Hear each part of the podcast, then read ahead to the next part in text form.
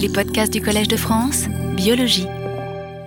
Donc aujourd'hui, c'est un cours charnière euh, où je vais euh, finir cette histoire de construction de l'œil, d'évolution de l'œil, qui est du système nerveux, hein, ça fait partie de l'évolution du système nerveux, et puis euh, passer sur des choses qui, qui, me paraissent importantes pour comprendre comment a pu évoluer le cerveau, c'est-à-dire sur l'origine de la multicellularité.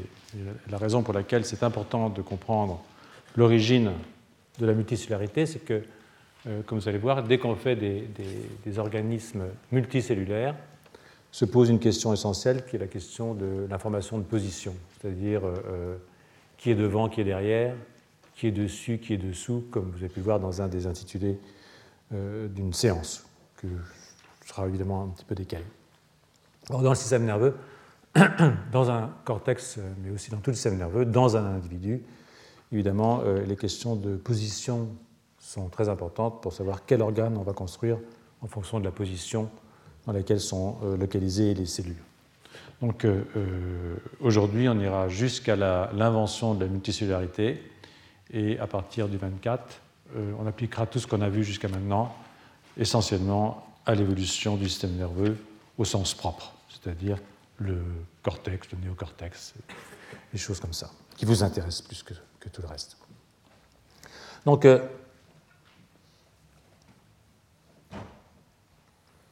pour en finir euh, euh, avec la vision et avec ce qui, dans la vision, m'intéresse ici au plus haut point, c'est-à-dire l'origine monophylétique ou polyphylétique de l'œil, les grands arguments, si vous voulez, en faveur des origines polyphylétiques de l'œil, c'est-à-dire qu'une invention multiple à plusieurs reprises de l'œil, viennent de euh, euh, l'observation des différents types d'yeux qu'on peut avoir dans la nature. En fait, en, gros, il y en a trois.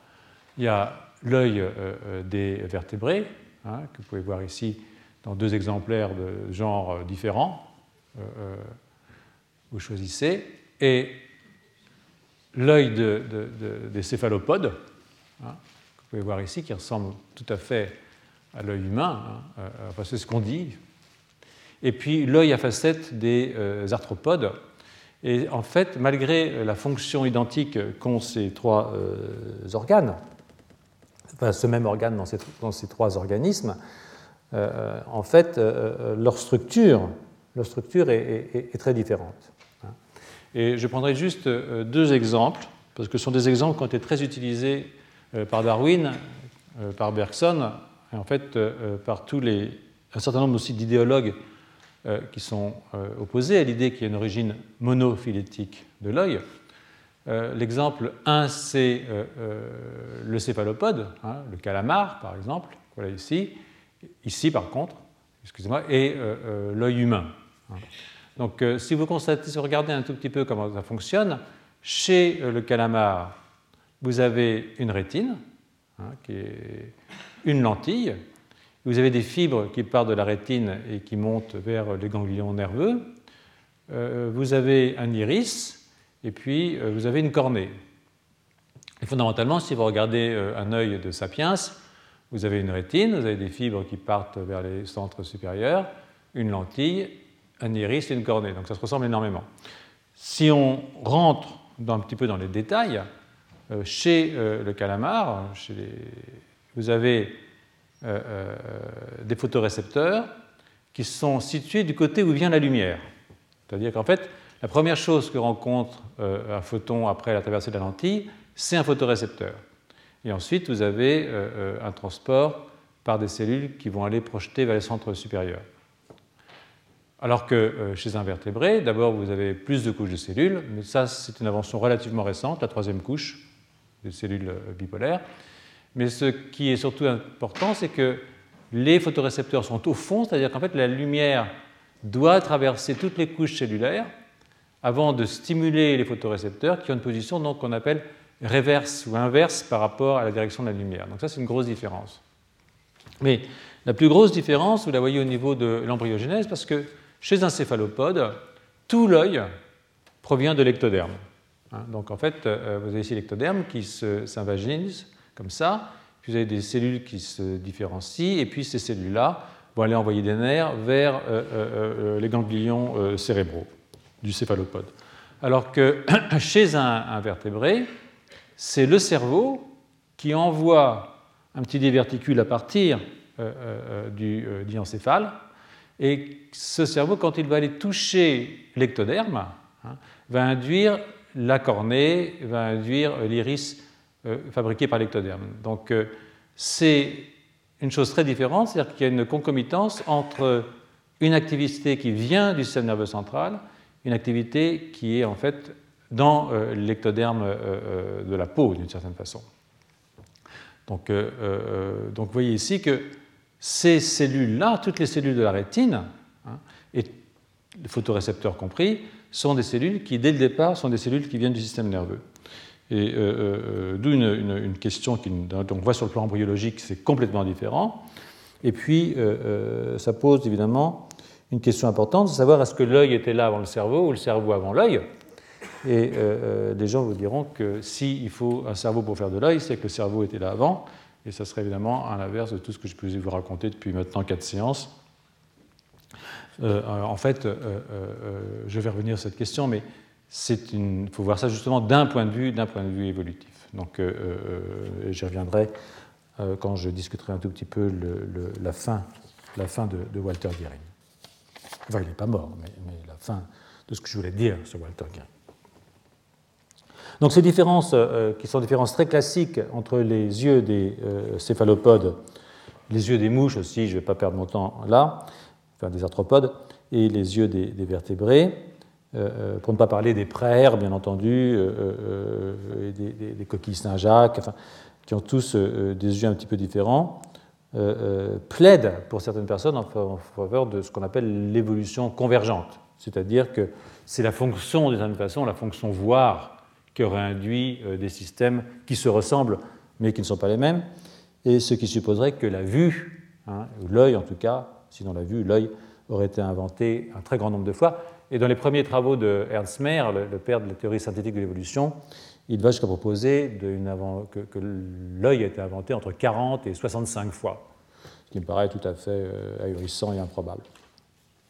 Donc, euh, si vous avez suivi le cours et les éléments que j'ai versés à ce dossier depuis maintenant 5 euh, heures de cours, enfin 4 heures, euh, vous aurez vu que, que, ces éléments plaident fortement, je pense, en faveur de l'origine monophylétique de l'œil, selon le, schéma de Gehring, hein, dans lequel nous aurions l'œil originaire, qui est donc l'œil proposé par Darwin, d'une cellule pigmentaire et d'un photorécepteur, donc l'œil prototypique, et que c'est après que des stratégies euh, divergentes ont été développées au cours de l'évolution par euh, les différents organismes appartenant à différents embranchements.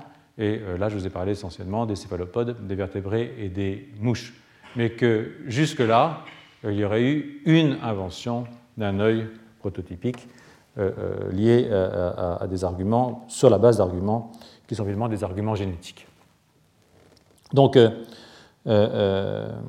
L'argument génétique vient de ce gène, euh, de cette famille de gènes qu'on appelle PAC6, j'ai mis ici en rouge avec un point euh, d'interrogation, euh, pour justement se poser la question à quel moment, à quel moment ce connecteur, ce gène maître, comme dit Walter Gehring, encore que ce soit un terme, j'ai déjà dit que j'aime pas beaucoup, a été inventé. Nous allons y arriver tout de suite. Donc c'est à partir de, mutations, mais c'est quand même ce gène qui est l'argument le plus fort, qui fournit l'argument le plus fort en faveur de euh, euh, l'origine monophylétique des yeux. Donc euh, en effet, parce que c'est à partir d'animaux sans yeux, anophtalmiques, chez les vertébrés, chez les mouches, chez, la, chez, les vertébrés, donc chez la souris et chez l'homme, que c'est le même gène qui à chaque fois a été trouvé chez les mouches et chez les arthropodes, chez les arthropodes et chez les vertébrés. Donc ça c'est important. Euh, euh, et par même, je veux dire orthologue. Hein, si vous vous souvenez un tout petit peu de ce que j'ai dit euh, la semaine dernière sur les orthologues, c'est-à-dire des gènes qui sont homologues à travers l'évolution. Alors si vous vous en souvenez pas, c'est pas grave. Je vais revenir dessus dans, dans un instant sur la définition de l'orthologie. En tout cas, ce sont des gènes qui dérivent d'un même gène chez l'ancêtre commun que nous partageons avec les arthropodes, c'est-à-dire chez Urbilateria. Urbilateria, c'est l'ancêtre des organismes à symétrie bilatérale. Donc cette conservation implique, à mon avis, que Paxis a joué un rôle dans le développement de l'œil du bilatéria, puisque si arthropodes et vertébrés en ont besoin pour construire l'œil, leur ancêtre commun aussi probablement. D'où les, fameuses euh, euh, expériences euh, de perte et gain de fonction de Paxis, et surtout la démonstration particulièrement intéressante que si je prends le gène humain, je peux créer un, œil supplémentaire aussi chez la mouche. Je n'ai pas besoin de prendre l'œil de mouche, le gène de mouche, le paxis de mouche, et le surexprimer dans le disque euh, imaginal de l'antenne pour faire un œil de mouche. Si je prends le gène humain, paxis humain, et que je surexprime chez la mouche, je fais un œil de mouche, bien entendu, parce que j'active les réseaux génétiques de la mouche. Donc, euh, euh, comme vous pouvez voir aussi, je peux faire ça sur la patte euh, euh, vous vous en souvenez, euh, j'imagine. Mais quand je fais une mutation de Paxis chez la mouche, je perds les yeux, hein, mais je ne perds pas ce qu'on appelle les ocelles. Vous voyez ici, vous avez, vous avez ici les, yeux, et au centre, là, vous avez trois petits yeux, tout petits, qu'on appelle des ocelles, qui sont aussi du système visuel. Je ne perds pas. Ce qui laissait suggérer qu'il y avait peut-être un autre gène qui était impliqué dans le développement de l'œil chez la drosophile. Et ce gène a été cloné, qui s'appelle euh, TOY, hein, Twin of eyeless, c'est-à-dire eyeless, c'est Paxis, Twin of eyeless. Et euh, euh, quand je supprime TOY, alors je perds non seulement les yeux, mais je perds la tête, quand je suis une mouche, hein, bien entendu. Mais il y a une façon de perdre la tête aussi quand on est un arthropode. on en parlera, un, vertébré, on en parlera. Je commence à confondre les arthropodes et les vertébrés. ça devait arriver. Je suis pour l'origine monophylétique, donc euh, euh, je me sens un peu arthropode aussi par moment. Donc, euh, je voudrais aussi vous montrer que Paxis se met, est en fait maintenant couvre de façon toy et eyeless, twin of eyeless et eyeless, sous le terme Paxis, mais que ce qui ici joue, ce n'est pas uniquement ces deux gènes, c'est un réseau de gènes. C'est-à-dire qu'en fait, c'est pour ça que je n'aime pas le terme de gène maître, pour construire un organe, il ne suffit pas d'un gène, il suffit il faut un réseau de gènes. Et là, vous avez quelques éléments de ce réseau de gènes, cineoculis, euh, eye absent, euh, dashunt, etc. Donc, euh, ce qu'on met en place quand on active Faxis, c'est un réseau de gènes qui est conservé de façon orthologue aussi et qui permet la construction de l'organe œil. Donc, ce qui s'est passé pour Toy, c'est que vous aviez donc un premier gène, vous avez une duplication, donc ces deux gènes sont des gènes paralogues, rappelez-vous. Hein. Ces deux gènes ici, qui, sont dans deux espèces différentes après évolution, sont des gènes orthologues. C'est ce que je vous disais. Mais là, euh, vous avez une duplication, et après l'évolution, Paxis est resté Paxis, mais l'autre a évolué en twin of eyeless, c'est-à-dire le jumeau de Paxis. Hein. Et euh, euh, il a pris le dessus, c'est-à-dire que tout d'un coup, le produit de Twin of Eyeless est venu contrôler la synthèse des produits de Paxis. Donc euh, Paxis était là en avant, mais il s'est mis sous le contrôle de son paralogue qui a ensuite évolué comme Twin of Eyeless. En tout cas, c'est ce que propose, ce euh. Alors, euh, Nilsson, dans un article qu'il a publié dans, Current Opinion in Neurobiology en 2004, euh, contre l'argument euh, monophylétique euh, en avançant un, argument assez curieux. Il dit que les homologies génétiques ne se traduisent pas forcément en homologie morphologique et que du fait, on peut avoir une origine polyphylétique liée à l'hétérogénéité des, phénotypes. Or, nous savons quand même qu'un même génotype peut donner naissance à plusieurs phénotypes. D'ailleurs, on a consacré quasiment toute une leçon à ça, la première ou la deuxième euh, si mon souvenir est exact. Donc, je suivrai euh, euh, Walter Gehring, et, je le ferai en tout cas quand il propose que tous les yeux des bilatéria remontent au prototype darwinien, qui est similaire à celui des planaires, hein, mais que la suite repose effectivement sur un processus divergent. Bon, je ne m'avance pas sur le passage entre les bactéries Hein, ou, les, chlamydomonas et, et, ce premier œil. Mais à partir de là, je crois qu'on peut dire que tous ces yeux ont une origine euh, monophylétique. Et qu'ensuite, évidemment, il y a des processus euh, d'évolution divergente. Euh, Ce n'est pas parce qu'on a un ancêtre commun avec les mouches que nous sommes des mouches. Hein. nous ne sommes même pas des singes. on en parlera de ça à la fin de la série de cours. Donc, Gehring propose deux hypothèses évolutives. la première, c'est que les métazoaires se sont formés par le rassemblement de cellules eucaryotes séparées. Donc euh, ça, c'est un cas euh, typique où toutes les cellules sont mises ensemble pour faire un petit métazoaire et qu'il euh, y a des cellules qui sont spécialisées, certaines faisant les photorécepteurs et d'autres faisant les pigments. Donc c'est donc une coopération, si vous voulez, entre plusieurs types cellulaires qui sont mis ensemble. Il y a aussi une autre hypothèse, alors ça c'est l'hypothèse, disons, la plus classique, hein, mais euh, euh, Gehring est, un peu plus euh, provocateur que ça, c'est-à-dire qu'il a aussi une autre proposition dont je pense que c'est celle qu'il préfère, et qui est qu'au fond, au début, il y avait une seule cellule hein, de ce type, celle, je rappelais, cet organisme existe, hein, c'est Groth qui l'a découvert en 1964, avec des organismes qui auraient déjà dans une seule cellule des pigments et des photorécepteurs. Voilà ici un organisme de ce type avec une lentille une cornée, des pigments et des photorécepteurs. Pas de nerfs, bien entendu, il n'y a pas de nerfs à ce niveau-là, mais que c'est par euh, la phagocytose, hein, ce sont des endosymbiontes, c'est-à-dire que euh, l'idée c'est que euh, les dinoflagellés, ça sont des dinoflagellés, auraient été mangés, mangés par des cnidaires, c'est-à-dire des, hydres, hein, et qu'ils auraient pu transférer leur gène de photoréception aux cnidaires.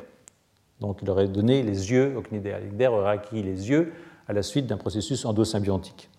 Et puis, euh, euh, euh, c'est l'hypothèse des poupées russes, parce que derrière ça, d'abord, il suppose du fait que la sensibilité à la lumière vient des cyanobactéries, donc, et qu'elle serait passée aux algues rouges sous la forme de chloroplastes primaires, et puis ensuite vers les dinoflagellés, et de là vers les cnidaires. Donc, vous voyez, de, de fil en aiguille, à force de phagocyter ceux qui sont en dessous, on aurait fait venir l'œil l'œil des cnidaires à partir des yeux des présents, des yeux entre guillemets, des appareils visuels, je ne sais pas si on peut l'appeler d'œil, présents dans des organismes euh, unicellulaires. Donc ça, c'est assez intéressant, en tout cas c'est très très spéculatif, mais c'est une hypothèse que je trouve euh, plaisante.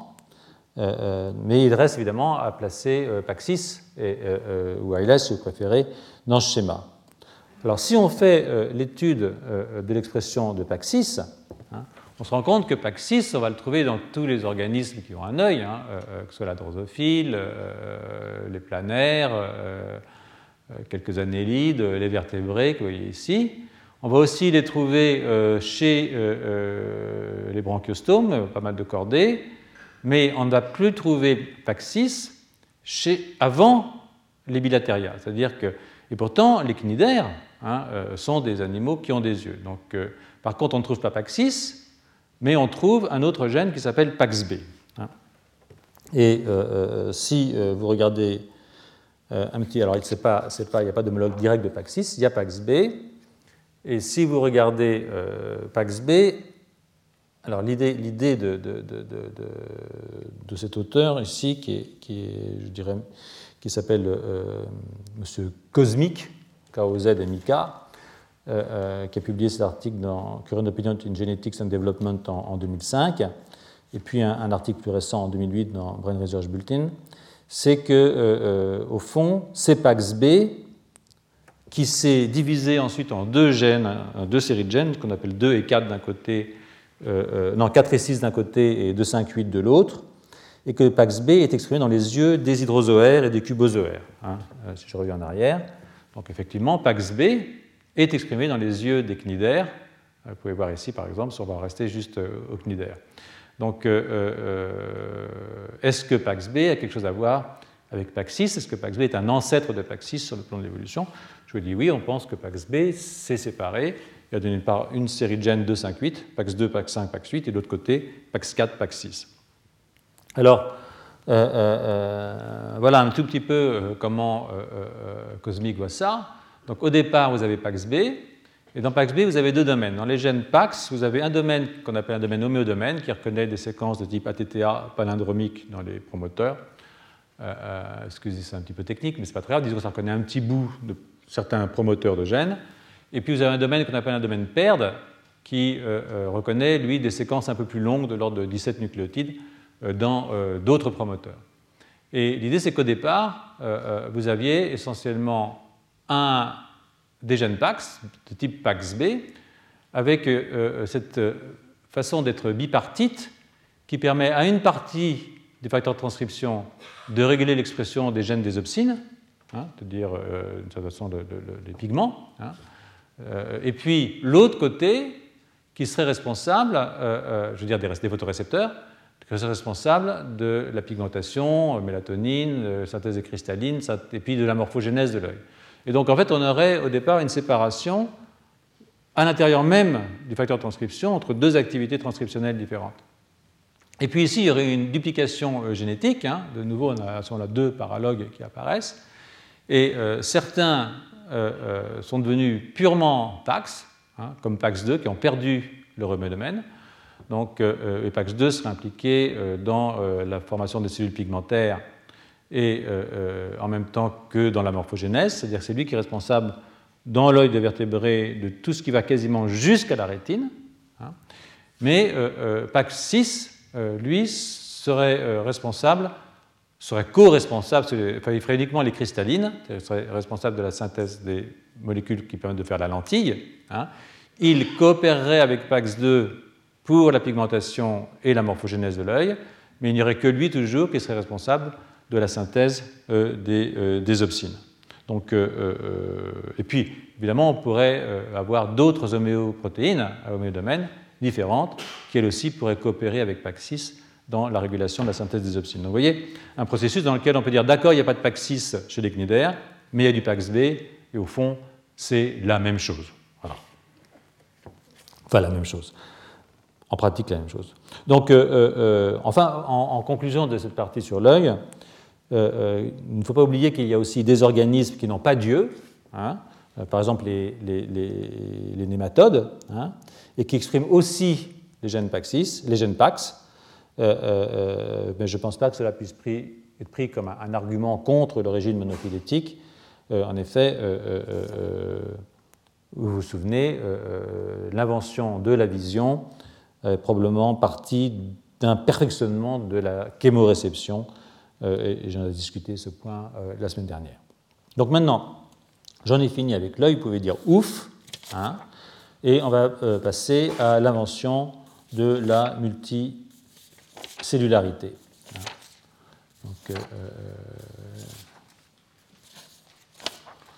alors, la multicellularité, on en a déjà parlé en fait. Hein? On a parlé quand on a parlé de l'invention des eucaryotes.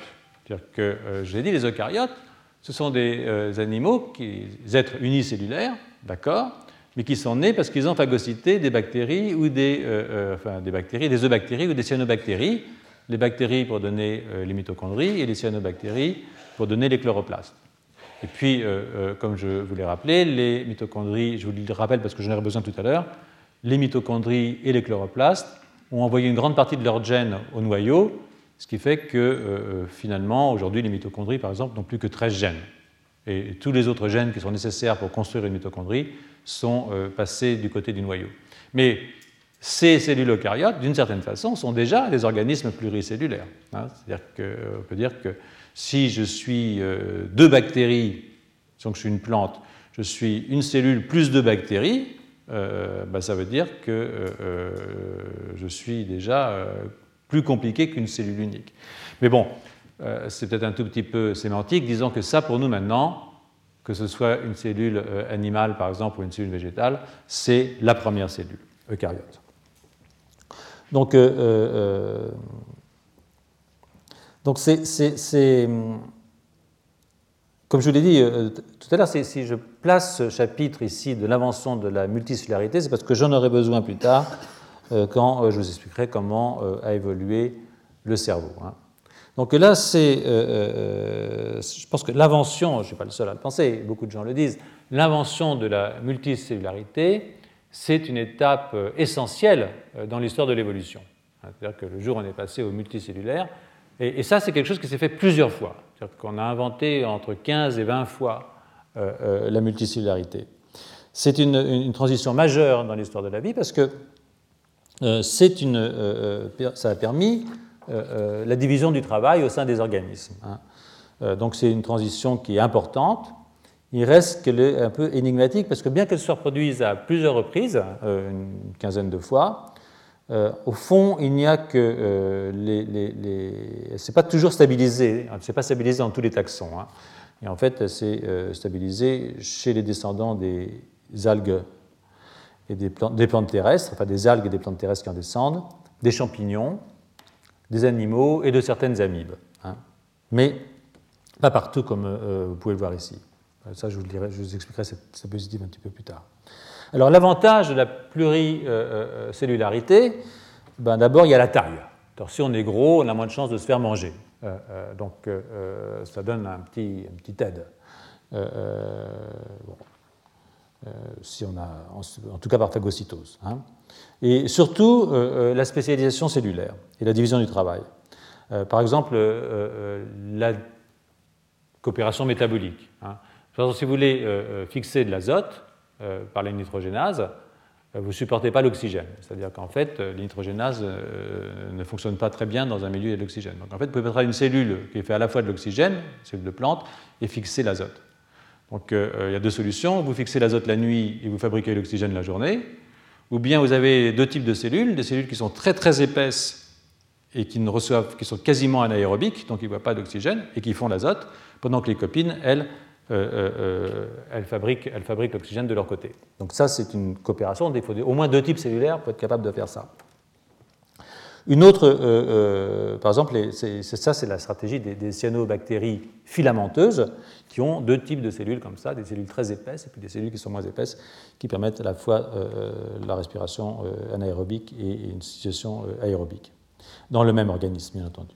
L'autre coopération qui est intéressante, c'est la coopération entre le choix entre, entre bouger et se reproduire.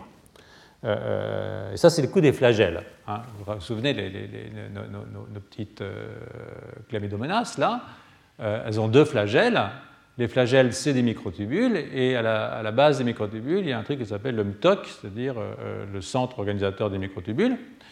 Et ce MTOC, il est aussi nécessaire quand on veut faire, euh, quand on veut faire diviser les cellules, pour organiser, si vous voulez, les faisceaux de microtubules sur lesquels les chromosomes vont se séparer quand on va faire une mitose. Donc euh, euh, j'ai une compétition, si vous voulez, entre faire des flagelles qui me permettent de bouger et puis faire une division cellulaire. Donc ça, c'est un petit peu embêtant, mais je peux résoudre le problème en me faisant un organisme multicellulaire dans lequel j'en ai des cellules qui me permettent de bouger, et d'autres qui me permettent de grandir. Et euh, ultérieurement, au cours de l'évolution, ce que je peux aussi faire, c'est euh, faire rentrer à l'intérieur les cellules qui se divisent et garder à l'extérieur les cellules qui me permettent de bouger et de récupérer les nutriments à partir du monde extérieur.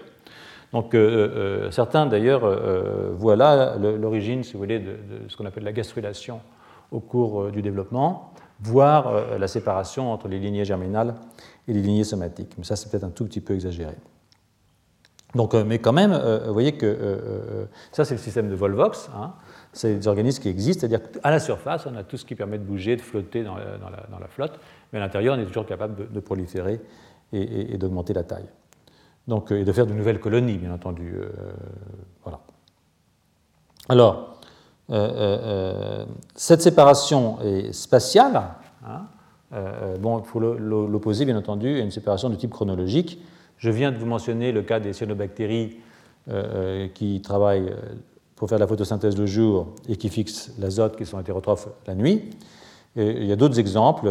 Ben, il y a un exemple que vous connaissez bien hein, maintenant. C'est l'exemple de, la reproduction chez Chlamydomonas, où normalement ben, je prolifère gentiment, mais à partir du moment où il manque, où je dors, mais à partir du moment où il commence à manquer du milieu, alors je deviens une autre cellule, c'est-à-dire que je, pousse mes, cils et je deviens en fait euh, simplement des, gamètes. Quoi. je vais pouvoir me, reproduire. Mais ce n'est pas synchrone, c'est-à-dire que c'est soit l'un, soit l'autre. Alors, euh, euh, plusieurs mécanismes pouvant conduire à la multicellularité ont été, ont été proposés par les, spécialistes. Alors, il y en a essentiellement deux, si vous voulez. Hein. Ou bien, le premier, c'est je prolifère, et au lieu de me, séparer, je reste ensemble. C'est-à-dire que toutes les cellules qui viennent de la première cellule restent collées les unes aux autres. Alors c'est un, système, vous voyez, qui a, quelque chose de très particulier. C'est le système euh, probablement principal de l'invention de la multicellularité. Mais il y a quelque chose de très particulier, c'est que euh, toutes les cellules ici sont génétiquement assez homogènes. Hein.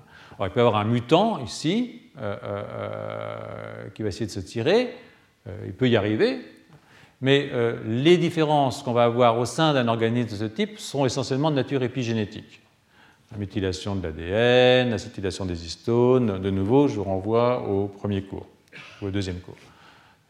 L'autre euh, stratégie, euh, bah, c'est cette stratégie-là, c'est-à-dire qu'on est tous très dispersés et à un moment, on décide qu'on se met ensemble. Hein. Mais là, évidemment, vous allez retrouver à l'intérieur de votre euh, bestiole une hétérogénéité génétique qui correspond à l'hétérogénéité des, gars qui se sont mis ensemble. Hein. Et non seulement ça, mais si j'imagine qu'ensuite je peux faire des sports, c'est-à-dire avoir une activité euh, de formation de nouveaux organismes, il n'est pas interdit aux rouges et aux bleus de faire des sports. C'est-à-dire que je vais avoir quelque chose d'hétérogène à chaque fois.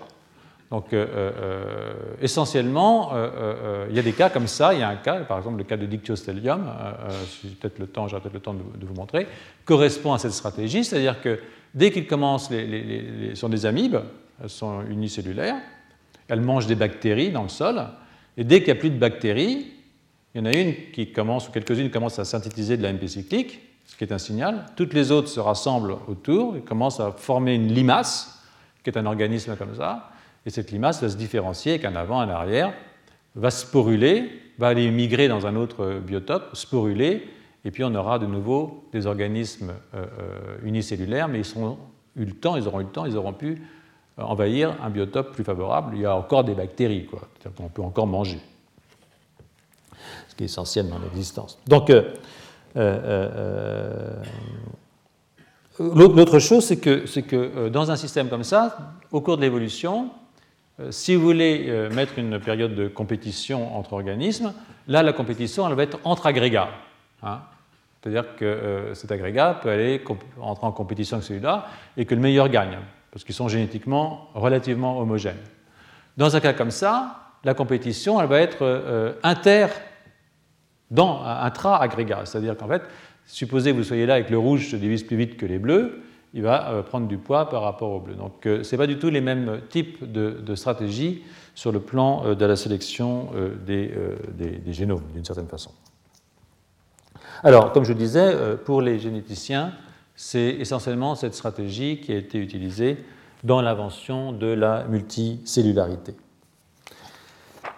Alors, euh, euh, euh, il reste que ce soit le premier cas ou le deuxième cas, il y a un vrai problème qui se pose, c'est-à-dire que ça veut dire que les gènes qui étaient responsables, nécessaires à la multicellularité, hein, précédaient l'invention de la multicellularité. C'est-à-dire que, par exemple, si je vous dis euh, on se met ensemble et on, reste au chaud, on va se coller, ça veut dire quoi? Ça veut dire que mes cellules exprimaient des molécules d'adhésion, par exemple, avant qu'elles n'aient besoin de faire ça. Donc, euh, euh, et de même ici, si quand je me rassemble, je me mets à faire des molécules d'adhésion pour rester ensemble, pour faire un organisme, ça veut dire que ces gènes de la future multicellularité étaient déjà présents dans les organismes qui ne sont pas multicellulaires. Donc, euh, euh, euh, alors, comment est-ce qu'une chose pareille est-elle possible hein?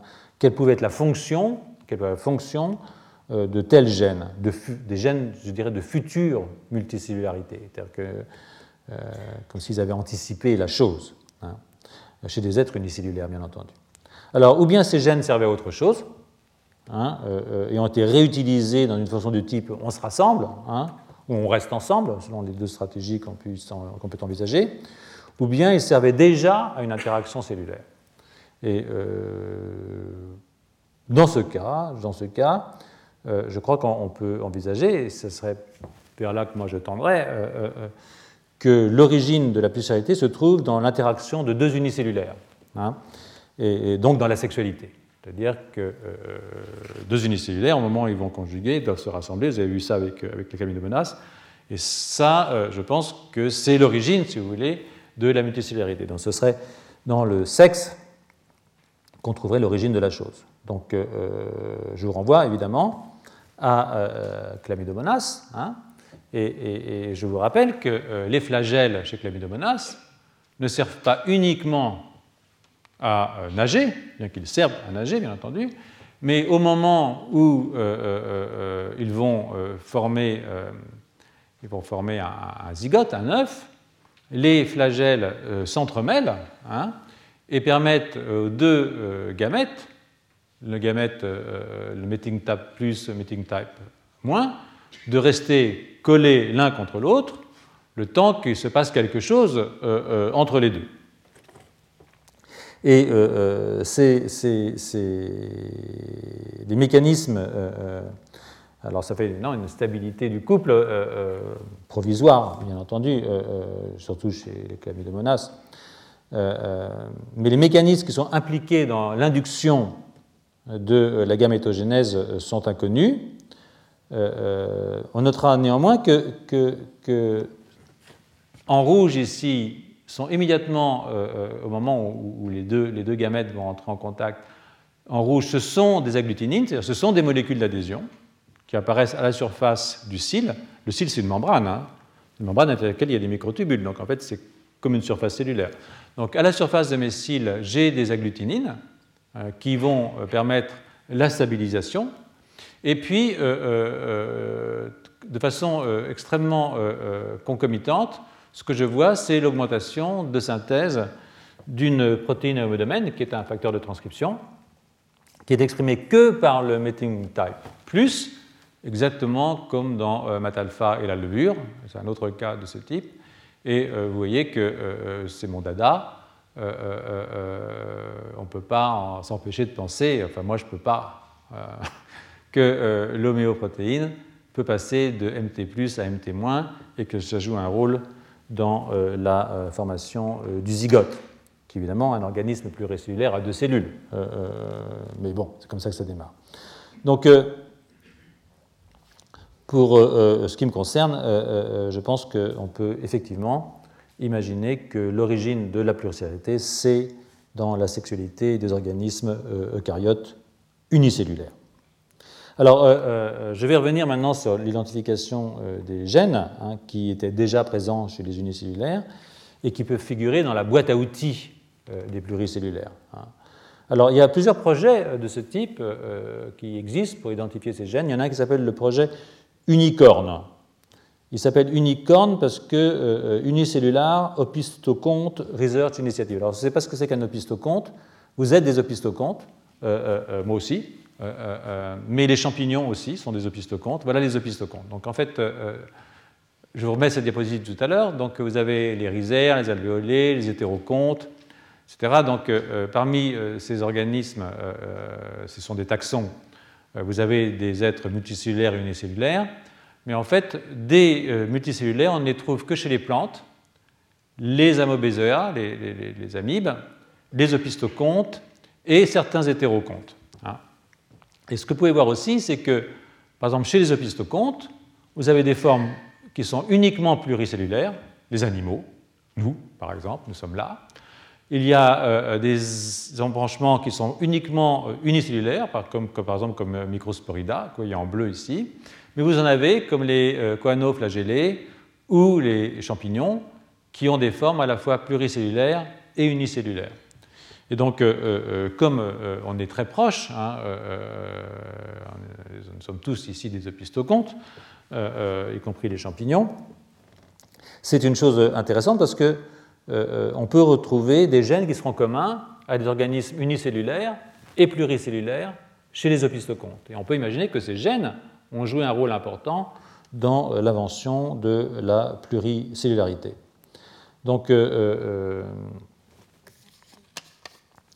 donc, les, dans le cadre du programme euh, Unicorn, donc euh, euh, Unicellular Opistoconte Research Initiative, eh bien, on a retrouvé des gènes très intéressants dans une petite bestiole qui s'appelle Monozyga brevicolis, qui est un coanoflagellé unicellulaire. Voilà, un cousin à nous, hein, mais unicellulaire, en bleu ici. On a retrouvé chez ce coanoflagellé des gènes de tyrosine kinase, qui sont par exemple des, protéines qui sont très importantes dans la transduction du signal, donc d'interaction cellulaire. On a retrouvé des lectines, c'est-à-dire des protéines qui sont exprimées à la surface, mais de reconnaître des sucres. Euh, euh, euh. on a retrouvé des cadérines, qui sont des molécules d'adhésion calcium dépendantes, chez des unicellulaires. Donc on peut imaginer que ces gènes-là étaient présents très très tôt au moment de l'invention de la multicellularité.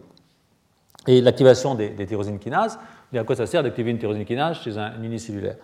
Eh ben, D'abord, ça entraîne la prolifération de l'unicellulaire.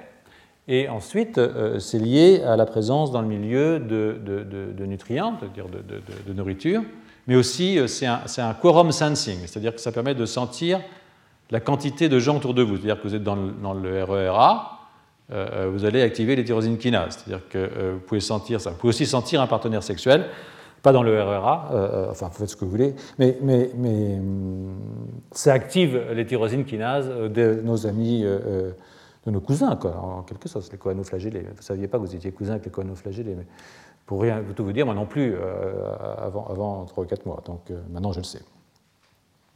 Donc, ce qui veut dire que, euh, on peut dire que sur le plan de l'évolution, nombre de gènes spécifiques des multicellulaires sont le produit de recombinaisons de modules qui étaient déjà présents chez les unicellulaires. Il y a un cas assez intéressant, c'est chez les conoflagellés, par exemple, on trouve une protéine qui ressemble à un module de Sonic Hedgehog. Hein, je ne sais pas si vous euh, ce qui était l'année dernière, euh, Hedgehog, euh, c'est une protéine, c'est un morphogène très très important dans le développement, dans la morphogénèse des organismes pluricellulaires. Donc ça remonte de très loin tout ça à nos ancêtres unicellulaires qui sont toujours là, en l'occurrence ceux-là. Ce sont des cousins maintenant, ce ne sont plus des ancêtres. Donc, alors il y a eu un problème, c'est d'un coup il y a des gens qui disent ouais d'accord, euh, euh, euh, on, on, a des gènes communs avec les coanoflagellés unicellulaires, mais ce ne sont pas des vrais unicellulaires, ce sont des pluricellulaires dégénérés. Alors là c'est un truc qui est très très difficile à, gérer comme objection, mais on a eu de la chance parce que à ce moment-là ce que, les gens ont fait, ils ont pris les mitochondries des coanoflagellés, ils ont pris les mitochondries des pluricellulaires, et de tous, hein, les porifères, les cnidaires, les arthropodes, les oursins et nous, les cordés. Hein. Et comme je ne sais pas si vous vous rappelez, je veux dire que quand, les, eucaryotes ont avalé les bactéries pour faire des mitochondries, les mitochondries ont balancé leurs gènes au noyau, c'est-à-dire qu'ils ont perdu leurs gènes. Et vous voyez que euh, ici, c'est des gènes très importants dans les mitochondries, COX2, ATPase8, ATPase6 et COX3. Et ceux-là, ils sont dans tous ces, ces êtres-là. Et chez les coanoflagellés, ils sont là, mais il y a aussi d'autres gènes, qui sont les gènes rouges, qui sont les gènes qui ne sont pas encore passés dans le noyau. Et ça, ça démontre que les coanoflagellés sont ancestraux par rapport aux porifères. Donc, ouf, hein, euh, ce n'est pas le scénario catastrophe, ce n'est pas les porifères, ils sont repassés en arrière vers les eucaryotes. Non, ce n'est pas ça du tout. C'est effectivement que euh, ces gènes de la pluricellularité étaient effectivement présents chez des vrais monocellulaires. Et vous voyez que euh, c'était important d'avoir ce marqueur au niveau de la mitochondrie, pouvoir tracer l'âge respectif des coanoflagellés versus les porifères qui sont ici. Donc euh, voilà. Donc maintenant, ce qui a été séquencé récemment, c'est tout le génome de Chlamydomonas. Hein, et on a trouvé aussi chez Chlamydomonas des, protéines qui codent pour des, protéines qu'on trouve en fait euh, chez nous, euh, en particulier ce qu'on appelle des, scavenger récepteurs euh, riches en cystéine qu'on trouve à la surface des macrophages par exemple, des lectines de type C, des tyrosines kinases et toutes ces choses-là aussi. Donc, je ne sais pas si vous vous en souvenez, mais, mais Chlamydomonas, c'est une algue, monocellulaire. Hein, et euh, une algue chlorophérienne qui, ont divergé des plantes terrestres. Donc voilà, vous voyez ici, Chlamydomonas est ici. Hein. Et nous, on est ici avec euh, les opistocontes. Hein.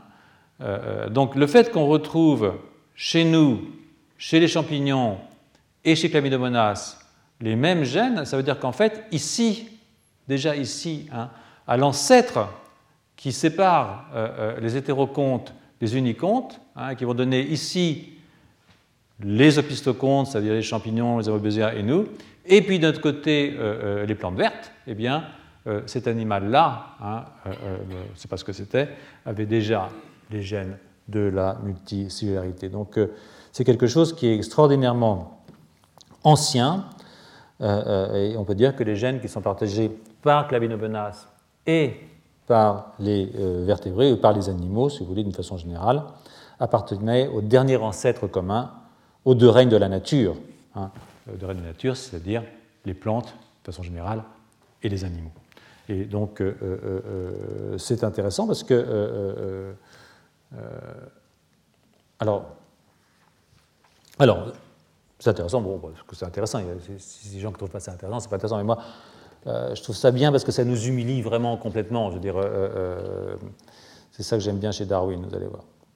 Donc, je viens à une autre classe de gènes qui m'intéresse beaucoup. bon, c'est ma marotte ce sont euh, les homéoprotéines. Donc, ce sont, comme vous le savez, de nouveau des facteurs de transcription qui régulent, qui sont très importants dans la morphogénèse, qu'on trouve chez les plantes, les métaphytes, qu'on trouve aussi chez les métazoaires, mais qui euh, sont euh, aussi des gènes, de, des protéines de communication intercellulaire. Donc ça, ça avait été démontré chez les plantes. Hein. Voilà ici, par exemple, le shoot méristème, le, bourgeon apical, pardon, le bourgeon apical d'un maïs ou d'Arabidopsis, c'est pareil. Donc au centre ici, vous avez tous les messagers d'un gène, euh, d'une protéine qui s'appelle NOTOD1, qui est une homéoprotéine. Et puis à la surface, vous n'avez pas le messager, vous n'avez que la protéine. Donc en fait, la protéine, elle passe de là à là. Donc euh, elle est capable de signaler entre cellules. Et euh, chez les animaux, c'est pareil. Les homéoprotéines, c'est capable de passer d'une cellule à l'autre. C'est des choses qui ont été découvertes dans notre équipe. Hein. Donc ce sont aussi des gènes de différenciation, des gènes de communication. ils sont impliqués à toutes les étapes de la morphogénèse. Et, vous avez vu tout à l'heure, euh, je vous ai signalé que, chez, la chlamydomonas, on a une, homéoprotéine dont je pense qu'elle euh, passe de MT à MT-, mais bon, ça, ça n'a pas été démontré, mais il faudrait un jour qu'on s'y mette, pas nous, quelqu'un. Et euh, l'idée que cette présence des homéoprotéines qui ont ces fonctions de communication à la fois chez les métaphytes et les métazoaires suggère qu'elles font partie aussi des building blocks des organismes pluricellulaires. Alors, euh, euh, il y a un collègue du muséum euh, de Rennes hein, qui a regardé chez tous les, taxons, hein, opistocontes, alors maintenant vous êtes, des, champions, hein, opistocontes, chromista, ça c'est les algues brunes. Vous pouvez regarder où étaient exprimées les homéoprotéines. Et en fait, on se rend compte que ces homéoprotéines sont exprimées spécifiquement dans les quatre taxons qui font des organismes pluricellulaires. À une exception, chez les excavata, il y en a dans euh, euh, euh, Trichomonas vaginalis. Donc, il faudra trouver une explication, moi j'en ai pas. Il faut toujours une, exception dans ces trucs-là. Donc, mais il y a une assez bonne corrélation, même une excellente corrélation, entre l'expression des homéoprotéines dans un taxon et la présence dans ce taxon d'organismes pluricellulaires.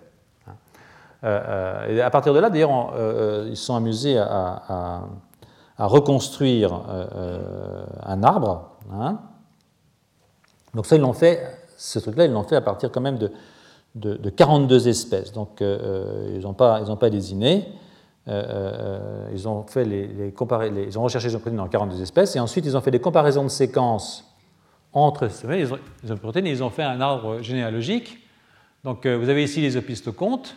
Hein, donc là il y a des homéoprotéines. Il y a les, les, amobézoaires, donc euh, avec Dictostellium, euh, euh, qui est capable de faire un organisme par rassemblement des cellules, qui vont faire une limace, comme je dit tout à l'heure. Et là, vous avez aussi des homéoprotéines. Chez les plantes, il y en a pratiquement partout, mais il y a des plantes qui en ont perdu. C'est-à-dire que si vous en avez là et là, et vous n'en avez pas dans cet organisme-là, ça veut dire qu'il a été perdu en cours de route. Hein. pareil chez les hétérocontes. Et puis chez les excavata, il n'y en a pas, mais il y en a chez Trichomonas. C'est ça, euh, euh, euh, là, c'était perdu de nouveau. Donc, on a chez Trichomonas. Donc, en fait, comme vous voyez, tous ces taxons qui sont capables de faire des organismes pluricellulaires sont aussi capables d'exprimer ces facteurs de transcription. Dans de transcription, il y en a plusieurs. On peut faire des, en fonction des séquences. On peut aussi faire des, alignés. Donc là, je ne vous ai pas donné tous les détails, mais ce que je voudrais que vous voyez, qui à mon avis est, amusant, c'est que normalement, un facteur de transcription de cette famille, elle se fixe à l'ADN par une structure qu'on appelle l'homéodomaine, qui est composée en trois hélices, 1, 2 et 3. Et il y a un groupe de facteurs de transcription qu'on appelle le groupe TALE, T-A-L-E, dans lequel il y a trois acides aminés en plus entre l'hélice 1 et l'hélice 2. Donc ça, ça les caractérise comme une famille très particulière. Ce que vous pouvez voir, c'est que dans le groupe TALE, vous avez déjà des métazoaires, des plantés, des champignons et, des amibes. C'est-à-dire que cette séparation, et, là aussi vous avez les quatre euh, taxons, et là aussi vous avez les quatre taxons, etc. Puis il y en a des familles d'homéoprotéines où il n'y a qu'un seul taxon. Mais ça, ça veut dire que l'ancêtre commun à tous ces taxons avait probablement déjà une composition extraordinairement complexe en facteurs de transcription de la famille. Donc, euh, euh, ce sont des, il ne faut pas imaginer que les ancêtres sont particulièrement simples. Des fois, ils sont horriblement compliqués au niveau moléculaire aussi, et il peut y avoir des pertes secondaires au cours de l'évolution dans les différents taxons, dans les différents embranchements. Donc, euh, euh, euh, voilà. Hein. Donc maintenant, avant de terminer, j'aimerais en venir au cas de Dictyostellum. Hein. Alors voilà exactement ce que je disais. En gros, hein, ça c'est un, arbre qui a été dessiné par Meyerowitz il y a très longtemps, en 1999, mais très longtemps. Bon, ça dépend pour qui. donc l'origine de la vie, 3,5 milliards d'années. Hein. Vous avez les bactéries, au fond, et à un moment, les mitochondries sont passées dans les archébactéries, vous vous rappelez, et on a fabriqué des unicellulaires.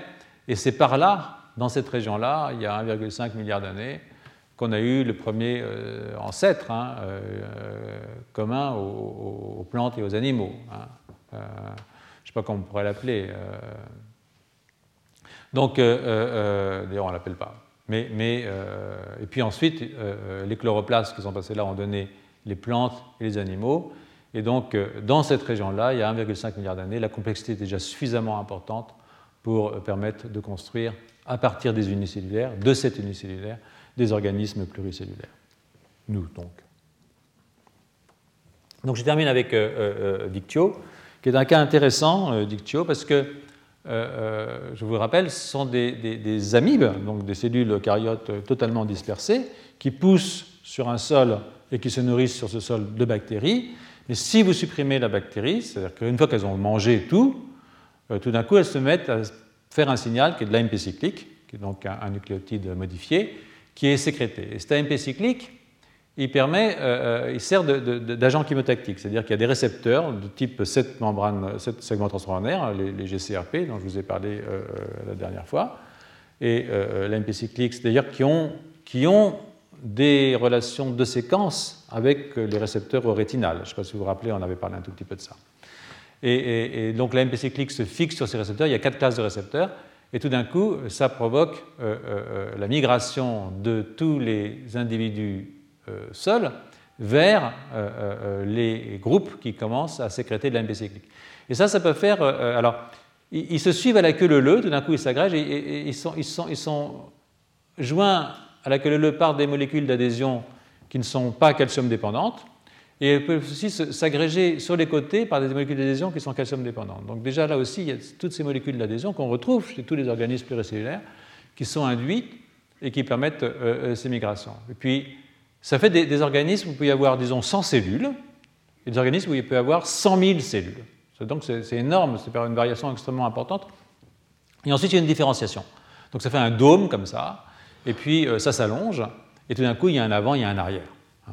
Donc là, l'avant, euh, euh, c'est ce qu'on appelle le pre-stalk A, ça c'est la, la, tige, donc la, la région pré-tige A, la région pré-tige B, O et puis une région B.